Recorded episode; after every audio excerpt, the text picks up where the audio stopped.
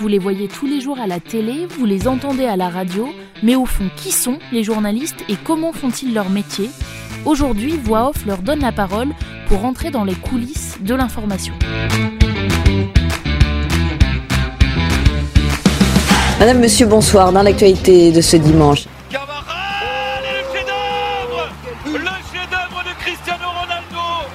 Édition spéciale consacrée à ces euh, fusillades qui ont éclaté dans la soirée. Excusez-nous, nous avons un petit problème technique. On retrouve en direct de Beyrouth Randa Sadaka. Bonsoir Randa.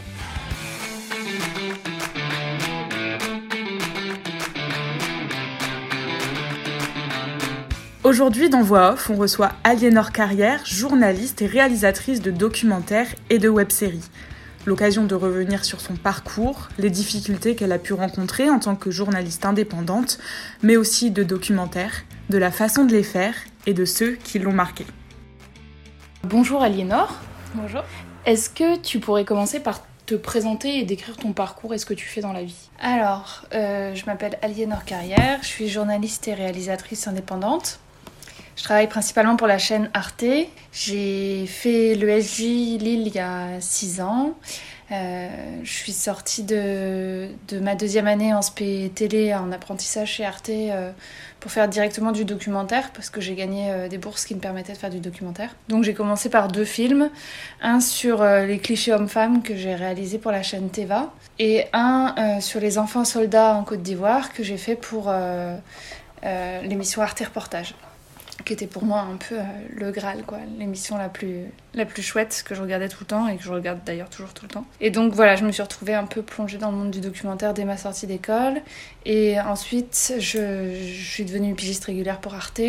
J'ai travaillé pour beaucoup de boîtes de prod. J'écris et je réalise à la fois des formats longs pour le web et pour l'antenne, donc du coup, euh, principalement des formats documentaires.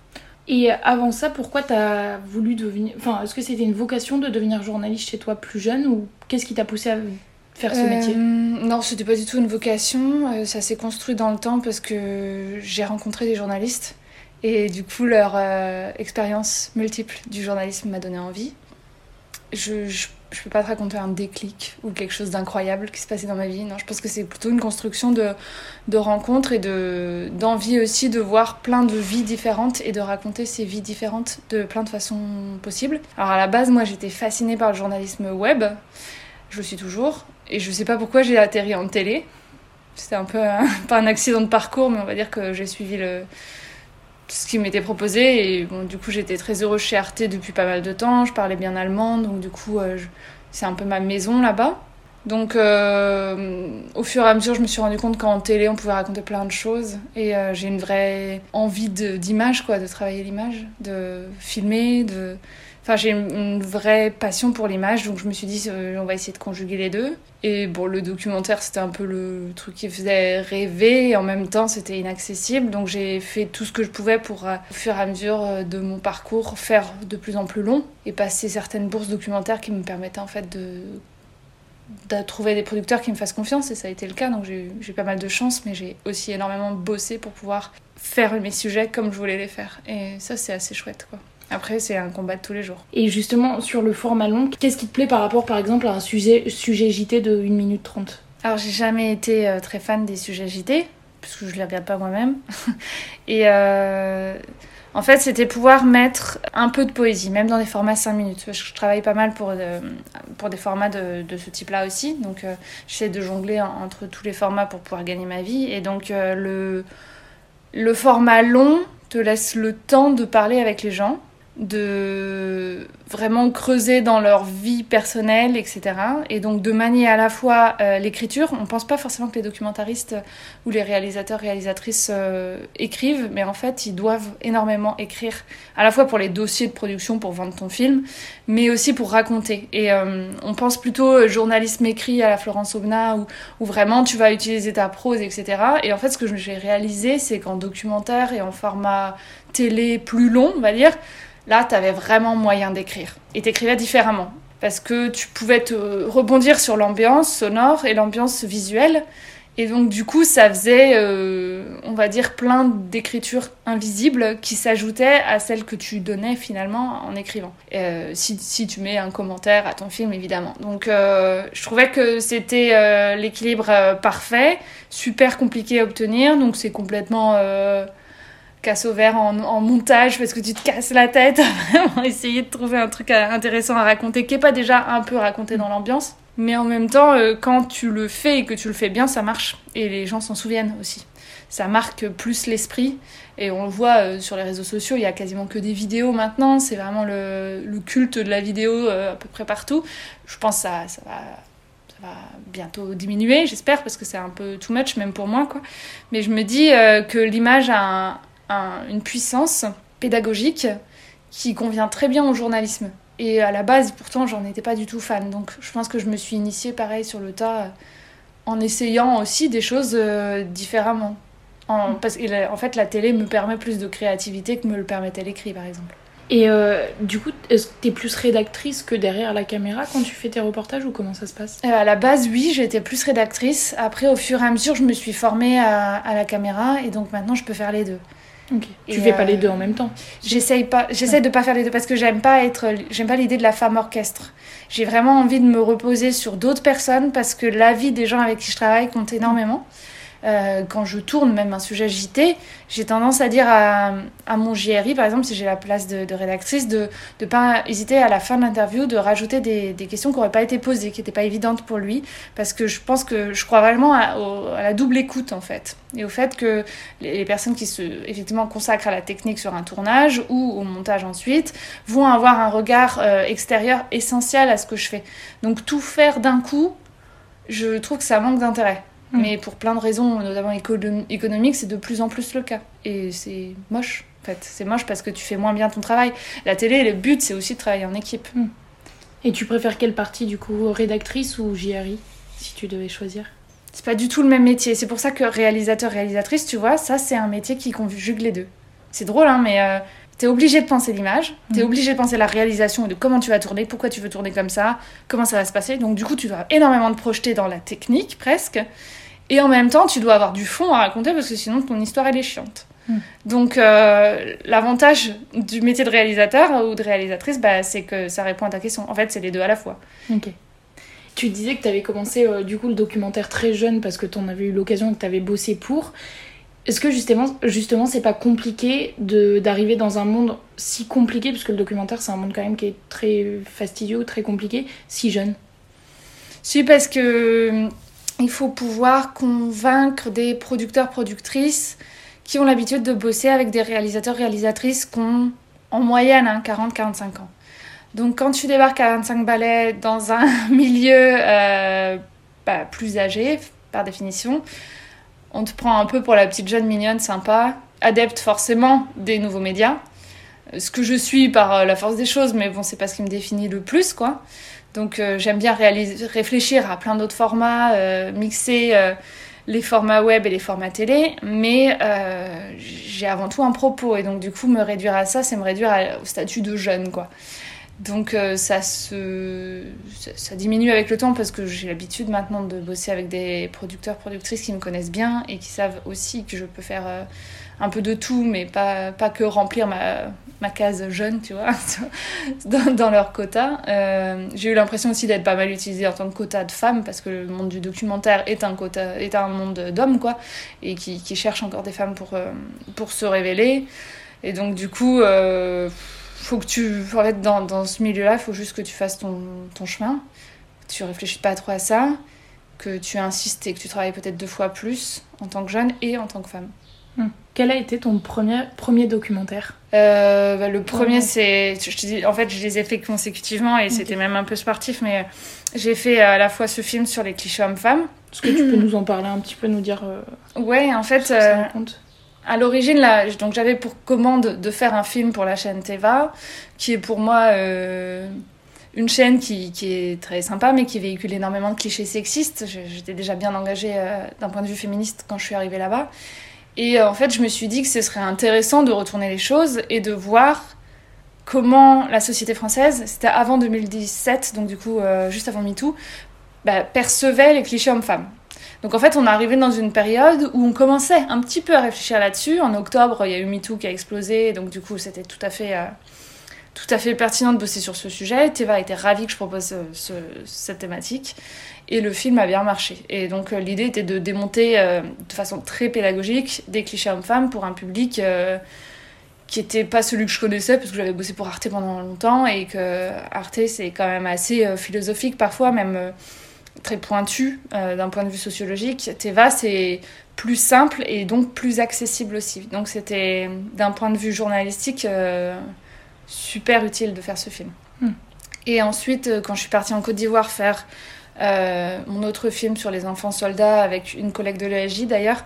On avait gagné ensemble la bourse Rotary et l'idée c'était vraiment de voir comment on pouvait donner une seconde chance à des enfants qui avaient servi un peu d'appât pendant la guerre, la guerre en Côte d'Ivoire du coup euh, il y a à peu près 10 ans. Et euh, ça c'était vraiment plus complexe parce que c'était pas du tout un terrain qu'on connaissait bien. On a dû apprendre sur le tas et se laisser le temps aussi d'être sur place et d'être sur place plus d'un mois pour tourner un, un 26 alors que d'habitude bah tu fais pas du tout c'est enfin quand quand tu es plus habitué on va dire tu passes pas un mois sur place pour un film aussi court c'est juste que là il fallait trouver ses marques et trouver les interlocuteurs et faire les choses correctement donc euh, donc j'ai appris en fait en les faisant Et est-ce qu'il y a un documentaire ou une rencontre que tu as pu faire lors d'un tournage qui t'a particulièrement marqué euh, dans ta carrière? Un documentaire, euh, oui. Enfin, moi, il y en a un qui m'avait énormément marqué et qui reste mon, mon chef-d'œuvre euh, personnel. Euh, c'est un film qui s'appelle Au nom de l'ordre et la morale. C'est un film de Bruno Joucla, qui était monteur à l'origine, qui est devenu réalisateur, et Romain Rousseau, qui était un journaliste de presse écrite. Et euh, tous les deux ont fait un film, en fait, sur les. euh, violences euh, commises par, on va dire, des institutions liées à la- à l'Église en Suisse dans les années post-guerre et jusque dans les années 80-90. C'est-à-dire que stérilisation forcée, violence sexiste, violence envers les enfants, euh, maltraitance de- d'enfants dans les foyers, et tout plein de d'histoires qui sont reliées en fait à un système qui explique des, des comportements et qui casse un peu l'image toute jolie qu'on a de la, de la Suisse. Euh, et dans la réalisation de ce film, plus dans les propos rapportés, plus dans la, en fait, le côté systémique, je pense que ça a déclenché un truc chez moi où je me suis dit waouh, ce genre de film, déjà ça t'éveille un truc que tu connais pas, ça te fait prendre conscience de façon plutôt poétique que ben en fait euh, il y a encore pas mal de scandales à dénoncer notamment sur les violences sexuelles. Et moi ça a toujours été des, des sujets qui m'ont qui m'ont en fait assez habité ce- cette thématique des violences sexuelles. Et ça continue à l'être parce que je poste quasiment que là-dessus en fait maintenant. Euh, et je trouvais que ce film avait été un sacré déclic à la fois tu vois sur la forme parce qu'il est vraiment très très beau et très très bien construit et très très bien raconté. Donc en fait pour moi ça reste un un chef-d'œuvre un peu. Mais euh, bon, après, c'est un film tout à fait accessible qui a, qui a gagné pas mal de prix. euh, mais tu vois, c'est pas le truc impossible à réaliser. Mm. C'est c'est faisable et, et très réussi. Donc voilà, ça c'était vraiment le film qui m'a fait réfléchir. Et puis dans les rencontres, euh, moi j'ai bossé avec des producteurs et des productrices, surtout des productrices qui m'ont vraiment donné euh, confiance quoi et qui m'ont qui m'ont poussé depuis le début à vraiment me démarquer, bosser toujours plus et réussir à à vendre des projets au final, puisque en fait c'est- c'est toujours des duos. En fait, quand tu bosses dans le documentaire, c'est un réalisateur, une réalisatrice avec un producteur, productrice qui va vendre ton sujet. Donc euh, ça, en fait, j'ai eu la chance de tomber sur des personnes vraiment bienveillantes aussi. Et justement, comment on se démarque dans ce domaine du, du documentaire où il y a beaucoup de documentaires qui, qui sont produits, qui sortent? Comment tu arrives à te démarquer? Sur la thématique peut-être, en creusant tes enquêtes et donc du coup en y passant beaucoup de temps. Moi je travaille pas mal sur l'éthique journalistique aussi et sur euh, comment on enquête sur ces thématiques de violence sexuelle en ayant une vie personnelle et associative euh, animée. C'est-à-dire que moi l'engagement auprès de l'association Prenons la Une ça m'a fait énormément de bien parce que ça m'a fait sortir de mon cadre, ça m'a fait parler avec d'autres personnes qui étaient aussi sur ces thématiques-là et qui étaient engagées. Euh, ça a donné du sens et ça donne du sens aussi dans le milieu du documentaire à ce que je fais. C'est-à-dire que quand tu écris un film, euh, il faut que tu aies une raison d'écrire ce film. Pourquoi toi plus qu'une autre? Et euh, moi, ça m'a donné euh, pas mal d'arguments sur le fait que euh, bah, mon engagement auprès de cet assaut justifiait mon intérêt pour ces thématiques et justifiait bah, tout mon parcours en fait. C'était une ligne assez logique. Donc je sais pas pourquoi ça marche. Et encore, tu vois, c'est une galère de tous les jours. Hein. Je te dis pas que ça marche vraiment, mais je te dis que ça va dans ce sens-là parce que euh, je me suis un peu éloignée aussi du journalisme parfois pour, euh, pour cet assaut et que ça a complété le parcours quoi. Hmm. Il faut pas avoir que le boulot, il faut aussi avoir d'autres trucs dans ton environnement qui font que tu te sors la tête de tout ça et puis tu t'en, enfin, t'es contente de, de, rencontrer du monde et de t'aérer en fait l'esprit, pas faire que ton, ton taf euh, du matin jusqu'au soir. Et est-ce que tu peux juste expliquer pour ceux qui savent pas comment ça se passe, comment on fait un documentaire de A à Z, euh, les grandes étapes qu'il y a?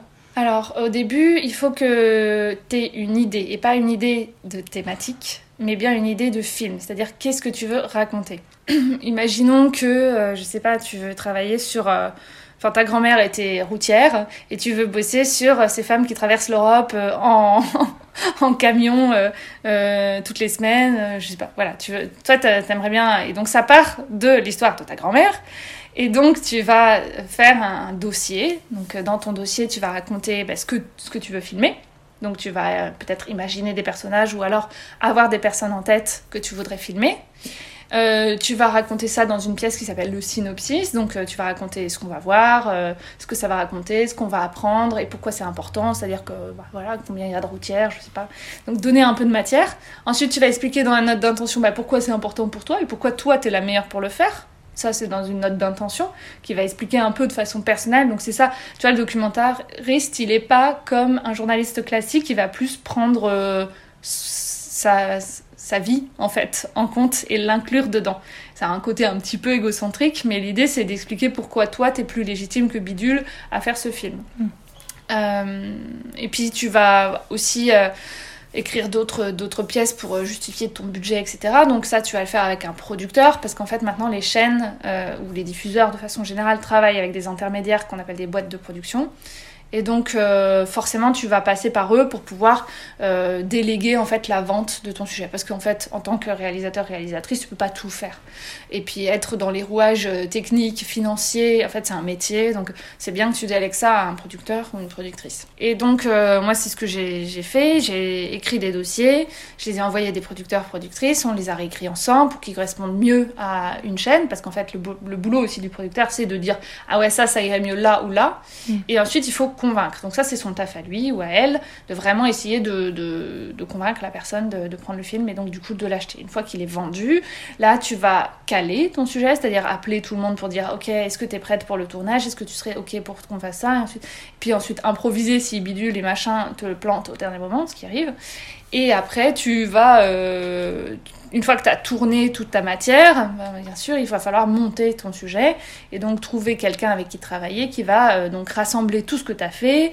Euh, et puis toi, tu devras l'avoir re-regardé, voir, scripté pour pouvoir avoir tout euh, sur papier. Et puis choisir les moments et puis ensuite faire comme ça un assemblage qui finalement va aboutir à la fin à un, film documentaire. Mais ça peut prendre des années. Enfin, moi, tu vois, les films sur lesquels je travaille, je, suis dessus depuis un an et demi ils ne seront pas sortis avant deux ans. Donc euh, parfois c'est trois ans, trois ans et demi de travail, et encore, enfin, dans le meilleur des cas, quoi. Et justement, les contacts, euh, enfin, comment tu trouves les personnages qui vont incarner ton, documentaire? Comment, par quoi tu passes pour avoir des, personnes comme ça? Beaucoup par les réseaux sociaux. Après, ça dépend ton, ton sujet. Moi, je, je recommande pas du tout de passer par les associations, par exemple, parce que les associations sont pas, et c'est la grande erreur des journalistes, des fournisseurs de 06 de victimes, par exemple. Donc faut vraiment euh, essayer de, faire des appels à témoins, de récolter aussi, euh, de cibler en fait des, communautés sur Internet, donc sur plein de réseaux sociaux. Euh, je pense qu'on a quand même matière à, on en a plein des réseaux sociaux, donc voilà, après bouche à oreille, parce que généralement en fait t'entends parler de thématiques qui t'intéressent, tu les transformes en sujet documentaire, donc tu as un angle à peu près solide, et après bah, tu, tu vois qui est-ce qui gravite autour de ces personnes-là, quoi, pour essayer de voilà, trouver la personne idéale. Et bien évidemment, plus d'attente, plus tu peux trouver tes persos. Donc euh, plus tu peux affiner et faire du choix. Euh, le problème du temps, c'est que plus t'en as, bah, plus tu te perds et plus t'as profil différent. Donc il faut savoir se cibler en fait. Mm. Hein, et te dire, euh, ok, je vais faire un pré-interview pour voir un peu ce que ça donne. Et si tu trouves que c'est passionnant, bah, tu, tu, ne fais pas toutes tes questions d'un coup, t'en gardes un peu pour la vraie interview, comme ça, ça garde aussi de la spontanéité. Mm. Donc, euh, c'est un vrai travail de, de, dosage, en fait. Pas poser trop de questions, mais en même temps bien comprendre le, profil de la personne, prendre en compte son caractère pour voir si, en fait, elle est à l'aise ou pas pour te raconter ces choses-là, parce qu'ils sont parfois des choses intimes.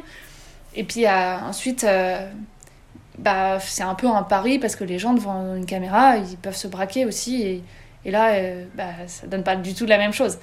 Mais euh, voilà, si tu te les sens déjà à l'aise au téléphone ou euh, lors d'un café quand vous discutez, bah, il y a des chances qu'ils le soient aussi face caméra. quoi. Et si tu devais dire les avantages et les inconvénients de ton métier, tu dirais quoi? Bah, Par exemple, je suis assez seule quand je travaille. Ça, ça peut être un désavantage parce que ça laisse aussi euh, pas mal de place au doute, puisque forcément, tu ne confondes pas toujours ce que tu fais et ce que tu vis à, à quelqu'un d'autre. Après, euh, là, moi, j'ai créé un collectif de réalisatrices qui fait qu'on peut s'entraider, se recommander euh, à la fois des, personnes avec qui travailler, mais aussi bah, si tu as vu un film ou autre, tu peux, tu peux en parler, tu peux travailler sur les idées de réalisation, etc. Donc l'idée du collectif, ça brise vachement l'isolement. Mais ça, c'est le cas pour tous les journalistes de façon générale. Et puis, euh, moi, j'aime beaucoup mon indépendance, etc. Mais c'est vrai que vivre en rédaction, ça me plaît. Donc je suis contente d'avoir toujours un pied chez Arte parce que bah, c'est ma, ma rédac de base. Donc euh, je suis contente de retrouver mes collègues et d'avoir ce, ce contact-là avec des vrais êtres humains, tu vois. En plus, en confinement, etc. Je mm. pense qu'on a, on a tendance à s'isoler, donc ça, ça brise aussi l'isolement voilà, après moi je suis, je suis contente de ce que je fais. Après c'est très très inégal. Parfois tu gagnes rien du tout, d'autres moments tu gagnes plus d'argent forcément. Donc il faut avoir euh, les reins solides financièrement.